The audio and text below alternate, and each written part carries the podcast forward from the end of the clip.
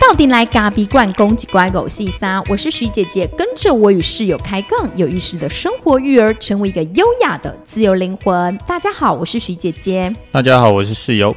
上个礼拜我们到那个然然市集去，然后我觉得整个活动算是蛮成功的。那我们的摊位里面也有两个至亲来帮忙。我必须要纠正你，它不叫然然，它叫然然市集。然然，嗯，为什么是然然？它是念，它是轻，它是没有声的，它是它是然一声然，没有然，不是二声。好，哎，你确定？可是我打字的时候怎么是然？没有，我打的是然，你打然才有，不是然。哦，你打然不会出现这个字。OK OK，所以不要有边读边没边念中间。好哦，所以看来你是你算是文学造诣蛮不错的，文学造纸啊。我们那个市集啦，然后那有两个至亲，他们就是稍微行动比较缓慢一点点，然后但是他们算是蛮呃整个活动过程当中也蛮有责任心，就一直跟在我的旁边，不论他帮得上忙或帮不上忙，那我觉得其实蛮感动的。对。对，怎么？你你好像有点没有在场的概念是怎样？不是啊，你的声音一直没有没有很如如愿嘛，所以我当然所以导播觉得导导播觉得对我的声音不是很满意，就对啊，我又要调你的声音，又要看你到底要讲什么，怎么可能？好了，OK，这就是我先分享一下那个市集，就是市集让我觉得好像自己是一个嗯，以前总觉得自己很像很匮乏，尤其在创业的前几年，觉得自己好像赚也赚不到什么钱。然后客人也没有几个，然后常常都会觉得蛮不知道未来在哪里。可是当透过这个社服团体的市集，然后你看到这一些人，他其实也跟我们一样活在这个世界上。可是他不是除了物质的匮乏，他光是语言的想要说好好说话，其实对他们来讲就是非常困难的。应该说身体的匮乏啦。身体的匮乏有时候也是一种滋养啊。对啊，就是说他在身体的这种匮乏情况底下，不管他是任何的，呃，比方说肢体或者是语言，也是一种匮乏，或者是从他的认知也是一种匮乏。所以在这样的情多重的情况底下，他们如何在这个社会上能够去跟大家一起活在这个社会里面，然后他们还要呃。应该说，我觉得也没办法什么伪装啊。他们如何去建立自己的信心，能够去真正的与人互动，然后在这个互动过程当中，他们要如何再去找到自己的在这个社会上的平衡？我觉得这是很难的。对，那当然，举办说像以前很多文明病嘛，比如说忧郁症啊，或者这些这些文明病，其实它都会引申出一些这样的问题，就是说你开始找不到自我的定位了，那你如何再去重新面对这个社会？那在这样像这样子的一个呃这样子的一个至亲们，其实他们从小就是一直在处理这样的问题，所以我们在这个活动当中，其实我们非常非常的感同身受，而且能够去感受到他们在这个呃社会上的算是真的是弱势。而且我觉得看到站在后面的母亲，我自己身为一个母亲，我又觉得蛮感慨的。你看，孩子真的只要平平安安，你就会觉得很很好。什么叫平平安安？你看一个孩子，如果说生下来他就是整个发展上都是比别人来的更慢，那他社交跟语言的功能可能相对都是比较弱势的。妈妈就得操心一辈子，即便他们都已经可能三四十岁了，可是妈妈还是得守在旁边，但又得放手。就会告诉我说：“哎，让他多做一点没关系，就是可以让他帮忙这样。”对，所以其实我觉得在咖啡馆里面，或者说人家说经营咖啡馆嘛，当然是做生意嘛。哦，但是我觉得我们反而转一个方向，我不是这么想。我觉得我们在这咖啡馆里面，我们看到非常多的不同类型的人。那呃，像这样子的一个弱势，也是我们很想去发挥、很想去看到的。那刚好借由这个机会，我们真的实地的。很有，真的是贴近距离的跟他们一起互动，跟他们一起工作。那你会发现说，其实真自己，呃，我觉得借由他们的不足，然后来满足自己，我觉得这样好像有点自私。可是你确实会发现自己真的是。比他们或者是比任何人来的幸福太多了。而且我跟你讲，经营咖啡馆，你其实大部分看到都是美好的人事物，因为基本上有办法上咖啡馆的人，他有一定的社经地位，或者他有一定的年轻的活力的程度。所以其实你也是做会菜奇亚，你才知道说什么叫人生百态，或者你在医院工作，你就怎么知道什么叫人生百态。对啊，可是经营做咖啡馆相对是很幸福的，因为我们看到的，因为。进到咖啡馆就是这种幸福的象征嘛。光鲜亮丽。哎，光鲜情咖啪里啪里吗？是吗？是啊。哎、欸，你安尼都无人要行礼拜你的咖啡厅啊？没有我们这是讲你拢讲阮请个啪里啪里。不是，我是讲我的意思是说，哈，在我们咖啡馆没有这种限制。哦，你你就算穿着拖鞋，请凉鞋，请吊嘎，都能塞礼拜。对对，我们也欢迎小孩也可以进来。对，然后呃，在我们咖啡馆有一种很有趣的，就是我们我们曾经有有一个妈妈带了两个小孩，那她我们发现她其实是比较辛苦的一个妈妈，因为她毕竟要自己带两个，爸爸都在工作，所以她带了两个小孩来，就是可能是他们考试的下午。结束了，然后她带她来这边，就是喝喝果茶啦，然后妈妈可以稍微放松一下。那一壶果茶不够两个女小女孩喝嘛，所以我们就会想说，那没关系，你要续壶，我们就给你再多加果酱，再重新再泡一壶给你。通常泡的时候就会多偷偷的多泡一点。对，就是让它的味道多一点，然后让它满一点这样子。因为有时候觉得其实你好像这个人生，就是你其实过得蛮顺遂，也蛮幸福，可是你好像就没有真正能够去。捐款啊，就是像别人好像去做一些慈善的事情，但是我们就在生活中一些小小的善念都是很好的。我觉得善念不一定要捐，嗯，我觉得用自己的能力的范围里面去做到最最好的一个呃善行，这个就是最好的。纵使你没有物质上实质的帮助，可是你的心是这样子给他的，我觉得这个就是很关怀。我觉得就是关怀，就像对弱势团体的一个关怀弱。势团体他不一定需要你的钱啊，嗯，对他反而需要你的真心跟付出，去真的去关心到他们。哇，所以一场市集就让我们有很多的感感触，然后也很更懂得去感恩。那最近呢，孩子其实陆陆续续大家都开学了。好像昨天吧，昨天车上就车水马龙，然后大家都开学。那我们家哥哥呢，现在也已经到了二年级了。那对因为要开学前呢，哎，他们已经先开学了他。们早一个礼拜了，对，然后那一天早上呢，我们就是在想说，哎，他的手工袋，他就是要做手工，他的功课那个六日上个礼拜六日嘛，对不对？对然后他就找不到他的手工袋，他就开始想说，奇怪，我的手工袋呢？妈妈，你有没有看到我的手工袋？我说我没有啊，你看你自己放去。他就是我明明有带回来，他就很坚持他自己有带回来。我就说那你可能掉在路上吧，因为我礼拜五去接你，我没有看到。然后他就说我把它绑着，他就觉得他绑在书包上不可能会不见，因为老师都会教他们说，如果你们忘记的东西就绑在书包上。对。然后后来他就找不到，就开始紧丢咯，就想讲啊奇怪，都开始擦擦丢，想说我的手工袋。气噗噗。啊，然后他就开始坐在那边，有点找不到，有点生气，又想要写功课这样。然后我们就跟他说：“啊，那不见了，看就是要怎么办呢、你有没有想想看你放在哪里呀、对。然后结果他还是情绪就是没有办法 calm down 下来这样子。对然后后来我们就继续跟他说：“那不然可以怎么样？不然我们家里有毛线。”拿我们家里的毛线，那我的棒针借你。我的棒针是大人的，比较长，啊，他的棒针是小比较孩子用的粗一点啊，比较长。粗粗细是一样的，哦粗细只是一样长短不一样而已。对，然后因为他们手比较他们比较短，那我就跟他说，哎、那用我的，可是他又不想要。对那后来爸爸下来的时候又想说，啊，洗的冲霞冰奥嘟嘟吧，嗯，然后后来就说啊，手工袋不见了，这样没办法写作业。然后他就坐在那边继续生气，可是我们马上就要去，就是我们要出门，爸爸刚好签了新的脚踏车要去交车，对。然后我们就说你赶快做，用我的棒针做，做完我们再出门。那小孩子嘛，他没办法转化，他还是气扑扑的。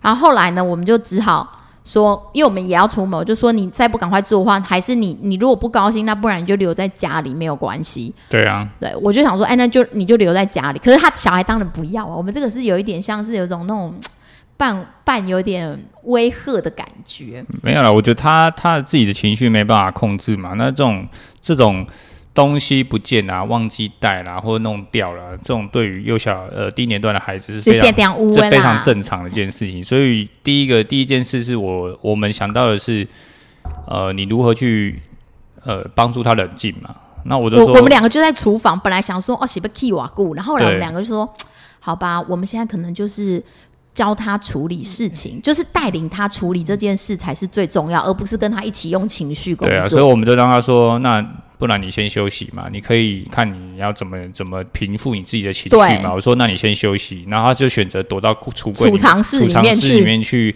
他可能哭一哭啊，难过一下，流泪一下，对，然后流泪又出来之后好像还没有还是好 keep up 对，对，然后然后他就自己的一个状态没办法去，那你就知道说他一定没有办法去再去重新去接受说，哎，人家借他或者是人家的，而且我有先带他做，他就说他这一次要打一个上针一个下针，结果带他打了一排之后，他就边打边生气，然后我就忽然想过闪过说，哎、其实孩子在做作业或是不论是手工啊还是各种作业，平常孩子在家也要写字嘛，对。那其实他们的整个情绪是很重要的，要让他对于那个功课是一个很敬虔的感觉。那我就想说，如果说情绪不好，那我们就先宁愿不要做啦，因对，我们就为做了也是摆。错。怨念，对，不是不是怨念，做错就会更惨，然后再就是他一定会很多错误，然后大人也会被他惹怒，对，所以那就干脆不要做，就先暂停。对啊，然后后来我们就问说，那你到底要不要跟我们出门？他就说要，我就说好，那我们就是出先出门，回来我们再继续补这个功课。然后我们后来爸爸因为牵完脚踏车从大甲嘛要回来沙鹿，然后他就说爸，我就叫爸爸用骑的，那哥哥就说他也想一起骑。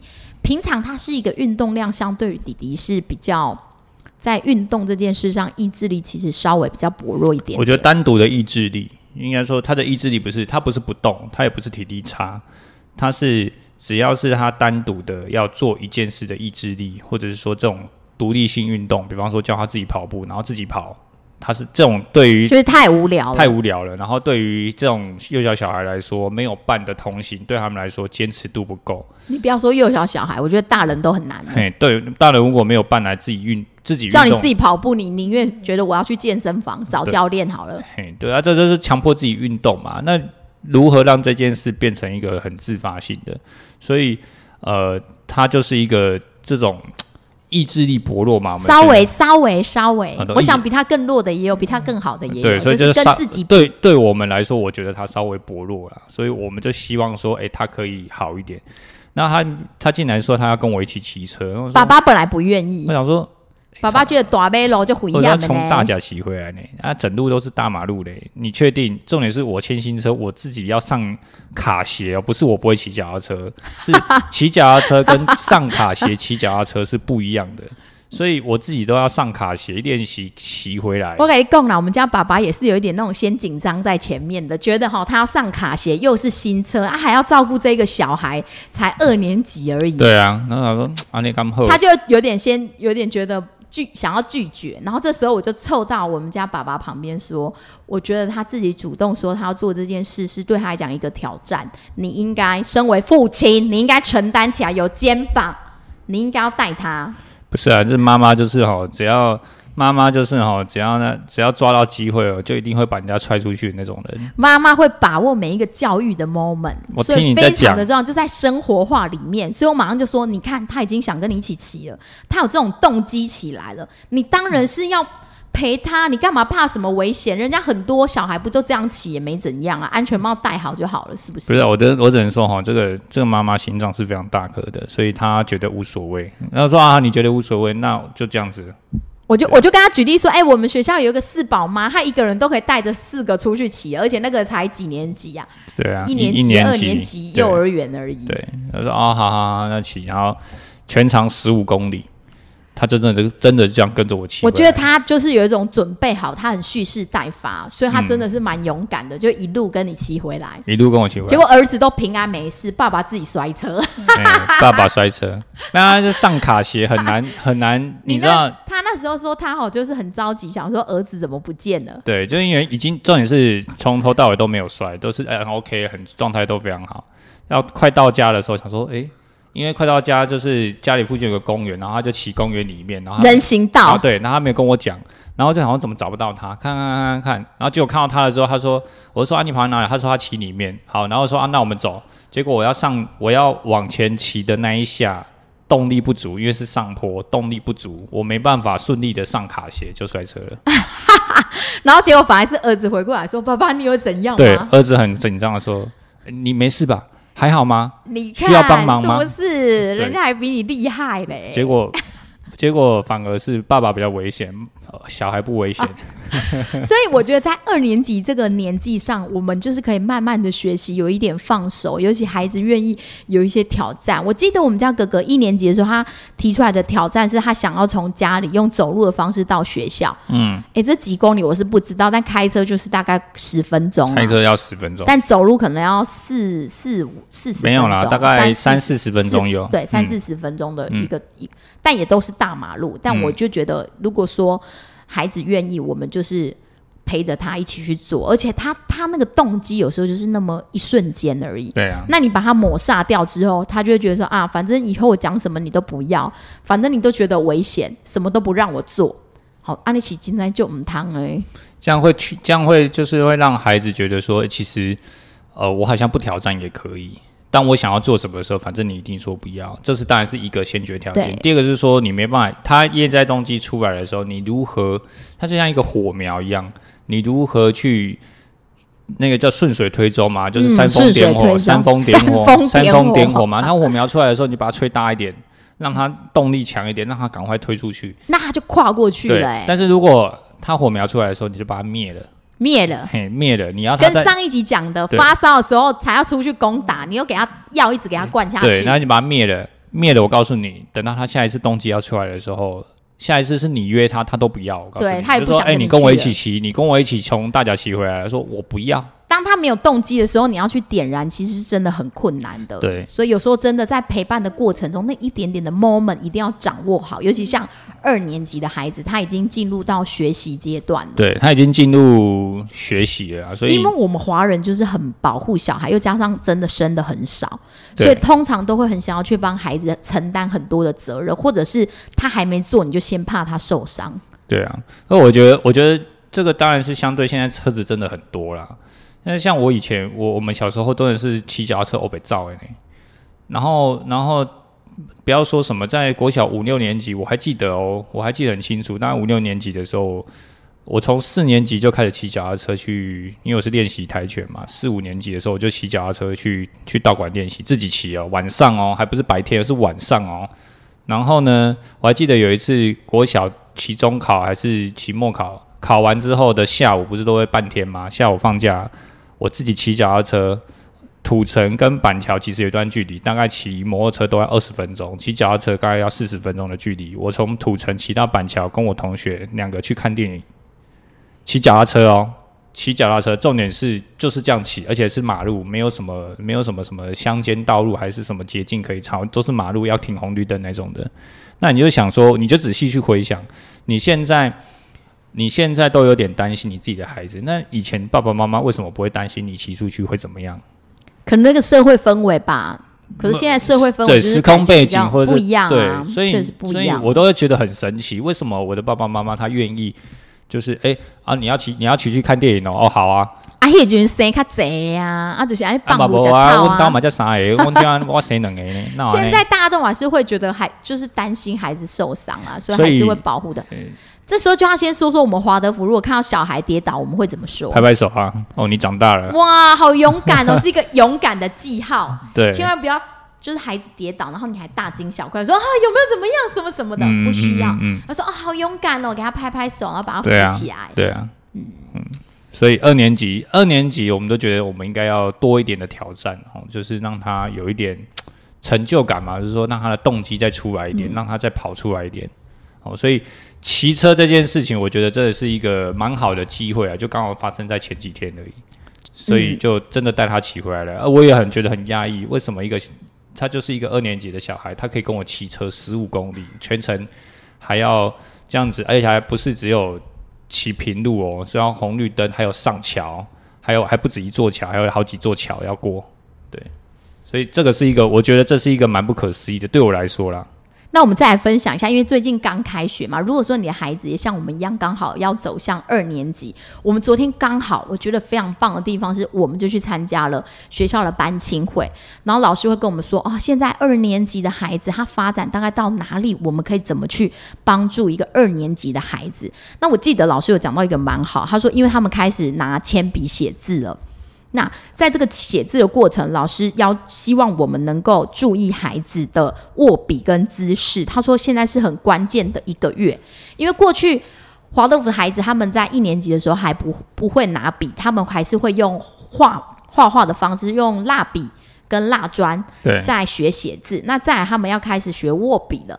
那刚当孩子开始学握笔，因为我们是二年级握笔，如果说你的孩子现在已经小一了，已经要握笔了，那也是关键的时候。对，对，你就必须要去盯好他一整个月他的握笔是不是正确的。那他写字的时候有没有趴着？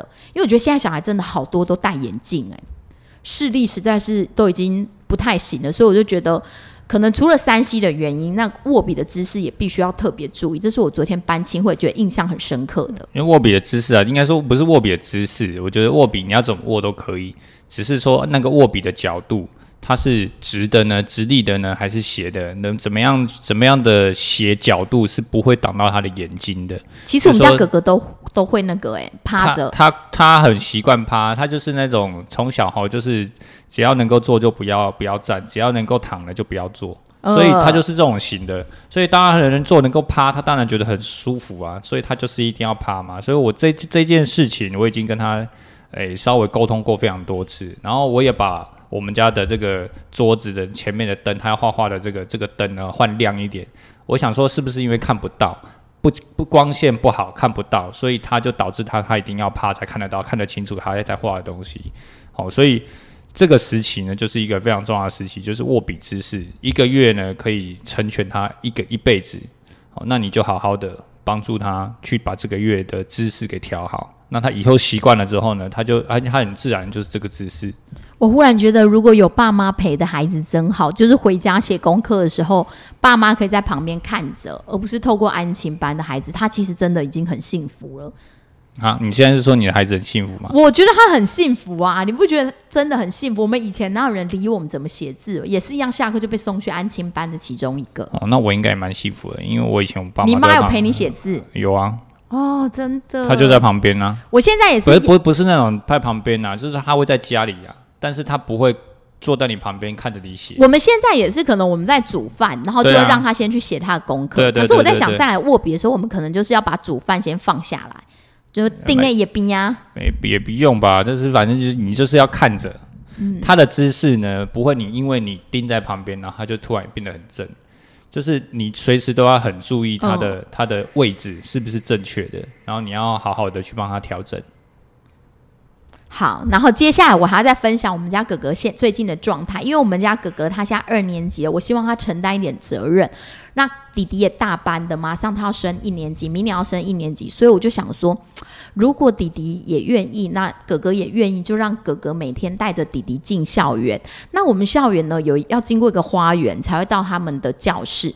那那一段路以前都是我们陪着弟弟送到他们的教室门口，然后后来我最近就开始跟他们预告说，哥哥你就是某某某啊，人家那个姐姐啊，或是某某某那个哥哥啊，都牵着他们幼儿园的弟弟妹妹进去，那你要不要就是也试试看，带着弟弟进去？那弟弟你想不想让哥哥送？然后哥哥就说他也想要，就先给他们一个那种有哥哥姐姐送进去的画面，让他们两个都都感觉到那个画面。那我们家哥哥当然是有点觉得哦，他会来不及什么的，我就说不会，我们早一点出门就好了。那就这样子，我们就执行了差不多一个礼拜吧，一个礼拜哈，他就是。都带他弟弟进去，可是他带进去的时候，其实我都会在旁边的栅栏偷偷看一下。然后有有一次啊，我就想说，哥哥你要牵着弟弟，然后哥哥就是一副那种有点想绕跑，可是又不行绕跑的感觉。他就是看我盯在后面，他就只好勉为其难。他就说不用牵他啦，我都没有牵他。我就说好啦，你牵一下嘛。然后他就牵了，可是一，一在我的眼皮，就是没在我眼皮底下，他马上就把手给放开。然后我就看到那个景象，就是哥哥走得很快步，因为他二年级很有力气，然后弟弟就是。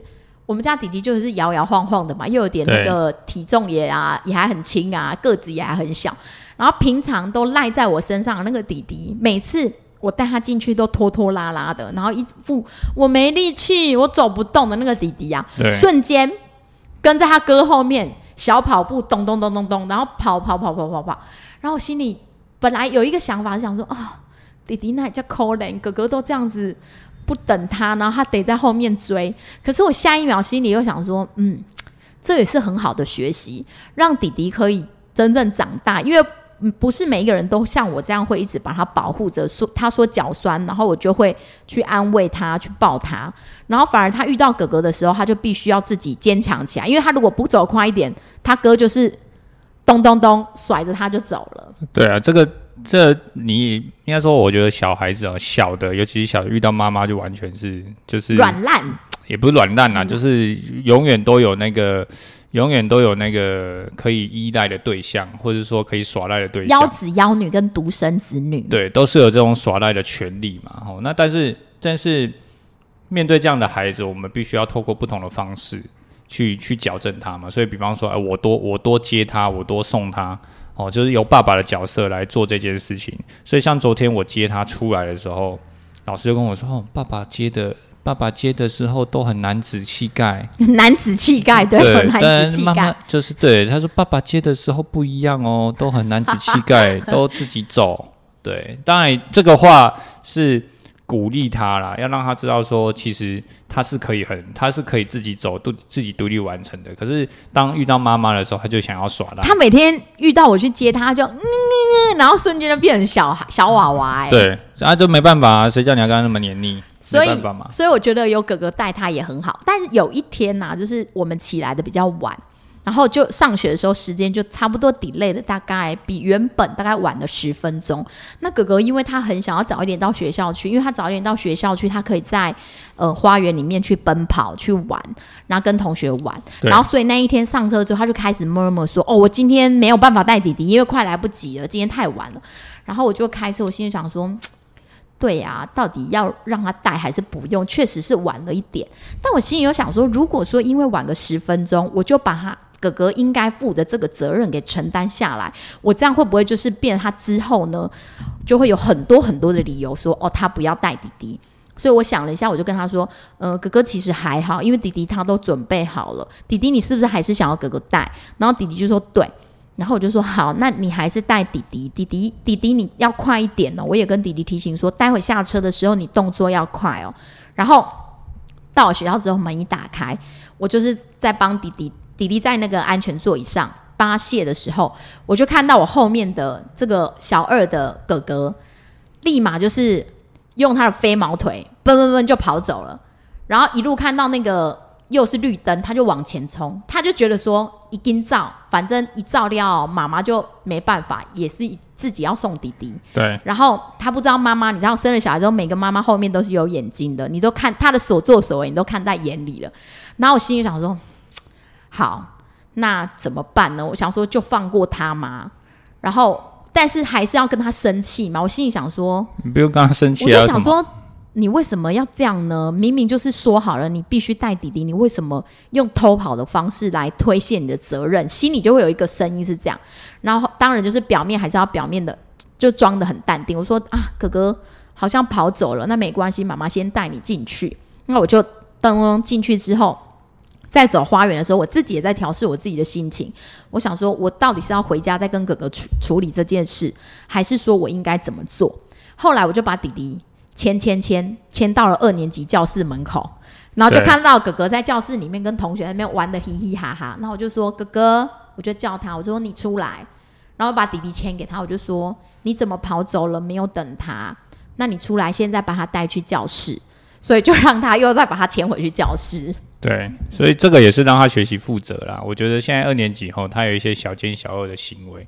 比方说，就是像这诸如此类，像这个就是偷跑嘛，明明是他可能可以负责，而且他也可以做得到的事情，而且他也答应你了。对，然后他就因为有一个时间的借口，或者是说他要迟到的借口，但是其实也没有迟到啊，他还是他就是想要跟赶快进去跟小同学玩，然后可以多一点时间可以玩。那他因为多一点时间想玩，然后就把弟弟抛弃，我觉得这样就不行了。所以我们当然是做这样的处置。那像。你说在平常家里也是会啊，偷捏啊，然后叫弟弟去做什么事啊，然后跟就是比方说，呃，比方说大家一起在跳床，哦，其实我知道哥哥也有跳，但是呢，他就会说弟弟都跳床，弟弟刚刚跳床，对，所以诸如此类的小奸小恶慢慢开始一直出现的时候，你会发现这当然不是坏事，你不会，你你你这个时候你应该不是正常的，对你应该发展来讲是正常的，对你别。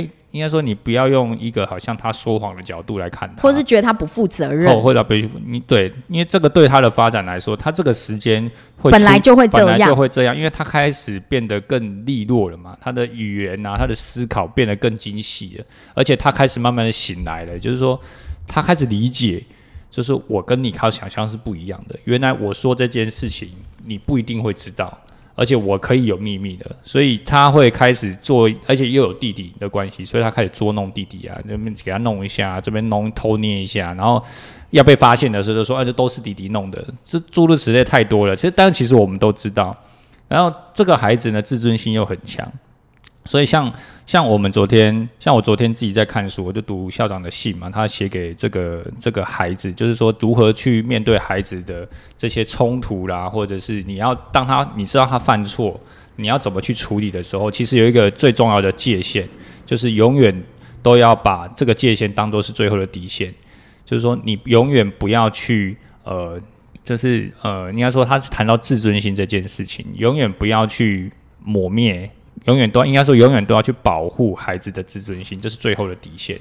不管你怎么处理，不管你怎么样去呃跟他做一些沟通，或者是情绪，当然是要情绪要控管好，可是你绝对不要去伤害到孩子的自尊。哦，就是有一些爸妈会在公众场合咆哮孩子，对，就是说，诶，比方说他我觉得他真的超要不得的。对，就是说，诶，在这个广州大庭广众之下，你就就去咆哮孩子，或者是说，呃，在全家人面前就去指责这个攻击攻击、指责他，或者这样子其实是羞辱他羞辱他，这样子其实是很不好的。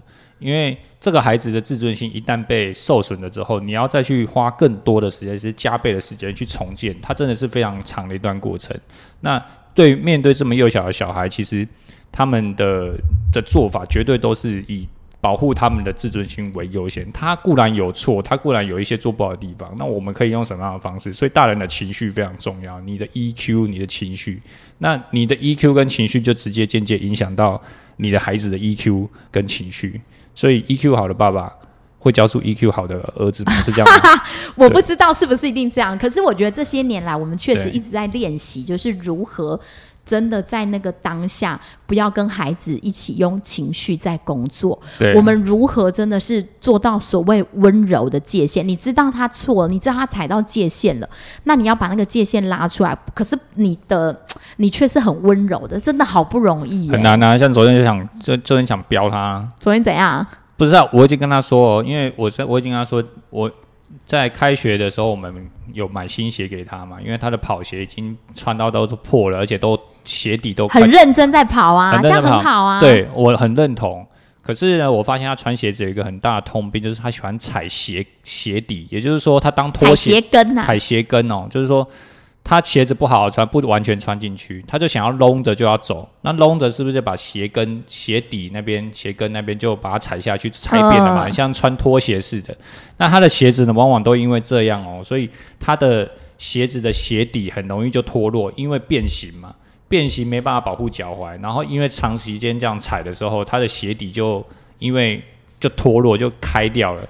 所以我常常发现他的鞋子都有这样的现象的时候，我就说，那你大概提醒十次了。我提醒超多次了，然后他昨天因为下车下车要进家门，他又很赶，所以又踩了，他又踩了。我就觉得你不能好爸好爸就被踩到了，踩到爸爸的点。对，我就说我就跟他说哈，你不能好好的把你的鞋子穿好吗？或者是你如果很介意，你如果真的要这样做，那你就不没有穿嘛。你你是说你再给我看到一次你就怎么样？对，我还没讲出这句话，妈妈，我还没讲出这句话，妈妈就喷出来了。妈妈，妈妈就说，妈妈就说，我凑到他耳边去，我马上凑到爸爸耳边去，我说：“哎、请你温柔的界限，你好好的说话。不是那个有没有起鞋？我至少讲了十，真的至少从他开始穿这双鞋之后，我至少讲了十次以上。当然，我不知道他在其他时候是怎么样，可是我每一次看到我都会都会讲一次。所以我后来就凑到哥哥旁边去，我跟他说：“哥哥，你知道为什么我们不能踩鞋跟吗？”然后我就跟他摸，带他带着他去摸他的那个鞋。我跟他说：“你看，这边是保护你的脚的，你在跑步的时候，它保护你的脚，你一直踩它，它最后会歪掉，就会突出东西来。那你在跑的时候，你就会你就会磨你的脚，你就会不舒服。嗯对，哼，哦，嗯，你知道吗？你要告诉他，你不能跟他说你不能，不能，不能。可是你不能，他还是他还是觉得没有啊，所以这就是这就是爸爸妈妈一个已经被送了嘛，对对所以另外一个就要出来那我觉得我们。搭的很好啊另外，就要出来处理嘛，你不能让一个我已经觉得 我已经很觉得不是已经觉得很不可思议，因为你知道人哈，你你说提醒事不，过三。对，你说提醒了三次哦，你都还可以很温柔的界限，嗯。我都很相信，这完全都是可以的。呃，十次以上你都觉得我觉得很想跟你爆雷哦，真的，对，当耳边风是，二年级就是这么一个有一点点开始醒觉起来的年纪，对，那还是有那么一点点的温暖在，所以我们嗯还是要继续去保护他，他还是很温暖，那也还是会也会去体贴别人，但不过就是你。也你他他不要踩你的点，然后你也不能去踩他的点的概念是这样吗？嗯，我觉得我觉得这是你自己，因为你是大人嘛，所以你比较容易控制自己的情绪，嗯，跟你的脸部表情嘛，哦，你比较容易去控制，所以呃，你怎么样在一个真的很危急的情况底下去好好的去掌握？那你自己一定很快的，当情绪上来是没有办法意识的，所以我觉得，我觉得是如果另外一半可以很好的去，应该说很好的伙伴嘛，人家说猪队友嘛，如果这时候有神能来救火，对，人家有神救，哎、神救援来帮助你厘清哦，你现在其实已经是有点生气，你不应该讲这种话，然后马上点到，那你就哎、有意嗯据说孩子越大的话，这样的状况会越来越多，因为他越来越醒觉，而且他可能也会知道说，嗯，反爸爸每次可能或妈妈有有的时候你们大人还不就是讲一套做一套，对他就会开始知道你了。对那所以我觉得在二年级这个年年纪呀、这个年龄段，还有一些要比较。重要就是昨天班青会老师有讲到他们对功课的态度，因为有时候可能你六日要放假，或者要放寒假、暑假，或者是 anyway 任何的长假的时候，老师就有提醒我们，一定要让孩子先做功课。再出去玩，他说先做功课再出去玩，其实是让孩子养成对这个功课负责任的态度的刚开始，因为他现在开始有功课来了嘛，对那你在这个时候养成他对功课的一种态度之后，你就不会常常是追着他跑。对，那我我觉得这个也是蛮重要，所以大家有这种一二三年级的孩子，哎，有三年级扣零在阿哥也虎呗，所以嗯反正就是这种一二年级的孩子，我们就要开始往这个方向去走。那加上我们刚刚讲的二年级的孩子，其实他开始出现小尖小二，有一首呃呃有一首台语歌谣，他就说印尼亚空空，里尼亚孙悟空，对，孙悟空是什么？孙悟空就是一个很很就是很善良，但是机灵奸诈机诈灵奸诈的 会弄一些无微不微，对，所以其实他就告诉你，二年级孩子的状态就是那种孙悟空的样子，那你就要先想好怎么去做接招。对，可是我觉得二年级的孩子，他真的还是在呃意志力阶段跟情感阶段。你要七到十四岁他在开始发展他的心魂，开始发展他的情感阶段，所以所有的东西都要呃学习呢的所有的事情都要呃进，应该说都要进入他们的心。也就是说，进入他们心是什么意思？就是说，我在写这个东西，我在画这幅图的时候，他是很有感觉的。而不是照本宣科或照抄的感觉，他是很有感觉的去画画，很有意识的去画画，可以进入他们的心。所以这个意志力的培养的基底是叠在前面嘛，接下来他要发展情感，那意志跟情感这两个连接起来，才是这个时期一二三年级这个时候我们要给他的。所以意志力这方面也很重要，所以他们的手工二年级就开始越来越难了嘛，就是说要起针就要一百针，而且还是上下交叉，哎，上针跟下针混合。所以，如果孩子在这方面，他还是需要一直不断的在磨练他的意志力。所以，跑马拉松运动、持续性的运动节奏这种东西就很重要。所以回归到刚才一开始讲到他手工带不见嘛，那后来因为骑完脚踏车之后，好好的吃饭跟睡了一个午觉之后，孩子的身心灵已经调整好了，那我就继续再陪着他去打。那那时候来打，他其实就打得非常顺了。虽然他拿的是大人的棒针，有一点 K 对 K，可是他也蛮快就上手。我我就跟他说，我们的手工带既然找不到，有可能是在学校。那我们一起来想可以怎么解决？那解决的方法可能是我们可不可以说，哎，先你你要为你没有带没有把手工带照顾好而负责任，不是说你找不到手工带你就不用写作业了。对我说我们可以用妈妈的棒针来打，那你去学校的时候自己跟老师说，因为你的手工带不知道落在哪里了，所以我们先用妈妈的棒针来打，完成老师说的，就是一个方形的支片。对对，然后我后来会觉得说，其实在这过程当中，我们带着孩子去处理这件事情的态度，其实是最重要的，而不是说跟着他用情绪，那或者是就不做了。哎，手工袋不见了，你就跟老师说 b o k 哦，没办法做。这样不行嘛？这样以后是不是都说啊？我什么东西不见了就不用了？所以我觉得我们就是带着他去负责任，我们用不同的方式去负责任。那后来隔天他回来之后，我有问他，老师就说 OK，因为那个打出来东西也是一模一样的。那他自己也觉得说，哎，原来事情是可以这样解决的。对，所以我觉得是教他的一种态度啦。那第二是说，我觉得对父母来说也是一种修炼，真的是一种这阿弥陀 你你你你看到孩子的状态这样，然后你自己要把自己的一个状态啊的层次，我觉得是高度，好像把自己的往上，就是说，哎，当。就是说，你你的孩子很气扑扑，或者是一直急跳脚来跑来找你，是谈就是跟你抱怨啊，或者诉说什么事情的时候，你反而不是跟他，你反而是很冷静的听他说，你不会跟着他一起做情绪的起伏，那你还要把自己的高度拉高来，告诉他说，哦，我们现在要怎么样去处理？你不觉得？其实当父母也是一种蛮伟大的、很蛮神圣的一件事情。当然啦，当父母向来是不容易的，是不是？不是每个人都有办法当父母的，好吗？是啊，是啊，是啊，是啊。我不好意思，我们当我们还当了两个小孩的父母。最后呢，就是在这里跟大家。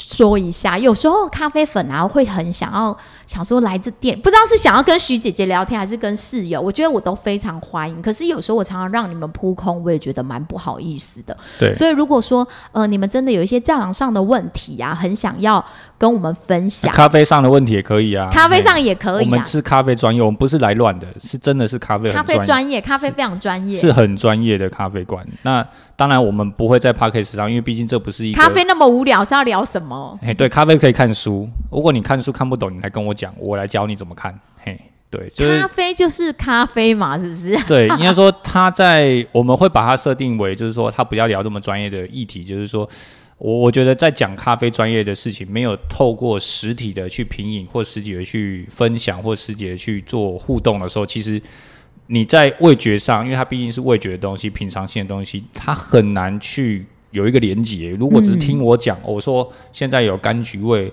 有花香，我说你能够想象吗？就像你最近配出的中秋配方，有什么味道？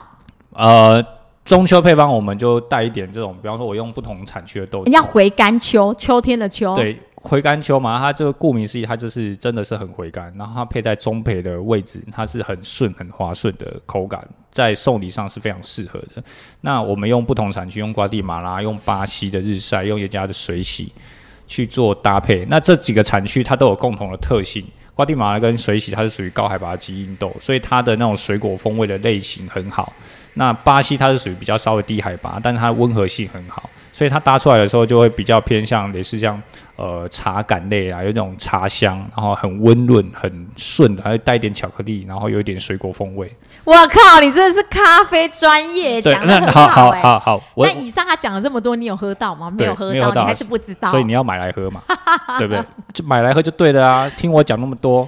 对不对？所以在这个这个里面呢，如果你真的对咖啡当然有一些兴趣，你可以来到我们店跟我们做互动交流，不一定是一定要我啦，我们的吧台手、我们的咖啡师也都非常专业，哎，都是我训练出出来的，哦，所以他们也都可以跟你去做一点互动跟回应。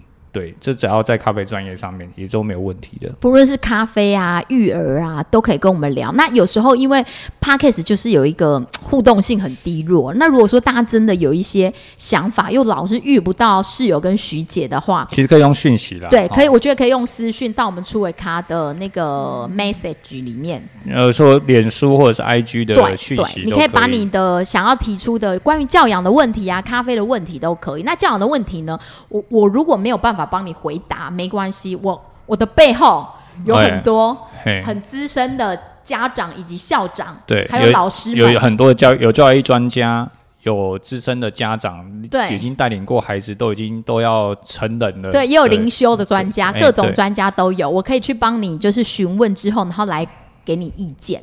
对，就是我们都在学习路上，对，因为教养真的不容易，对，每个个比咖啡更难，是不是？哎，我觉得都很难哎，都很难吗？都很难。我觉得教养比较难。我觉得都很难，人生很难。人 人生很难哦。OK，那之后呢，我也会再帮大家邀请校长来帮我们讲更详细，因为像刚刚我们的分享比较会。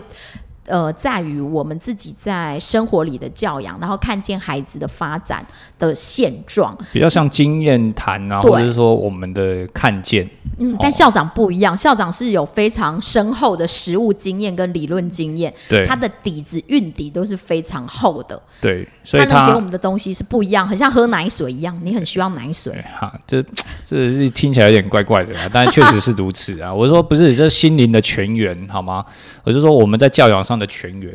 当我们觉得干枯了、枯竭了，我们当然需要找活水嘛，找泉水。哦，所以校长是活水跟泉哎对对对对，水。这个比较好听啊，就是说，就找泉水把帮我们注入，把我们灌满，然后我们再回去，然后慢慢的就枯竭，再回来找嘛。我每次只要听完校长的专讲，就会有一种惭愧感，就会觉得哇，你在育儿这条路上，你真的是还不够，你还可以再认真一点。对，但人生也不是只有教养嘛，做得好，这这这是我们只能尽量做，不要给自己太大压力，没有完全一百分，就像做咖啡一样，你不能不可能说你今天做了一百分的咖啡之后，你才要卖给客人，或者是你才要给分享给客人，或者是你才能卖出去，这是不可能的，这是不可能达到的，慢中都有一失。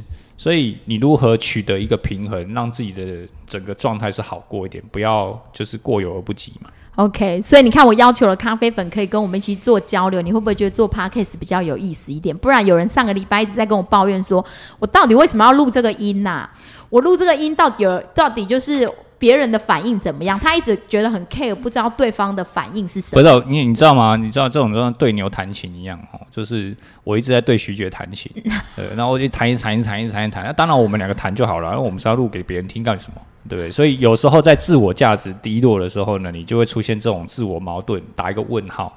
那你就需要呢，咖啡粉给你一个注入奶水，对全员，哎，哦全员，对或者是另外一半给你支持，哦好、你就说哦，原来我做，原来我做这件事是有意义的，哦，我原来我做这件事真的可以，呃，可以让人家去呃听听，呃，当 gossip 听也很好，或者是说，哎，真的有一点东西，有啊，很多人都说他边做家事的时候就听边听我们两个的声音，觉得蛮不错哦，的啊、好了，谢谢，就听我们干够嘛，嗯，所以我后来呢，你昨上礼拜问我这个问题，我就看了校长的书之后，我就找到这句话，也作为我们今日的结尾。他说：“即使是空无一物，每一个人都能在存在的最深处，以语言或是文字的力量来支持其他的人。”好，这句话就送给大家了。你哎，看，后面没念呢、可以安心，充满勇气啊，这是什么？哦，我是觉得到这里也不错。好了，哦我重念一次。好，好好，即使是空无一物，每一个人都能在存在的最深处，以语言或是文字的力量来支持其他人，可以安心、充满勇气，甚至找到生命的方向与力量。送给大家，谢谢，拜拜。谢谢大家，拜拜。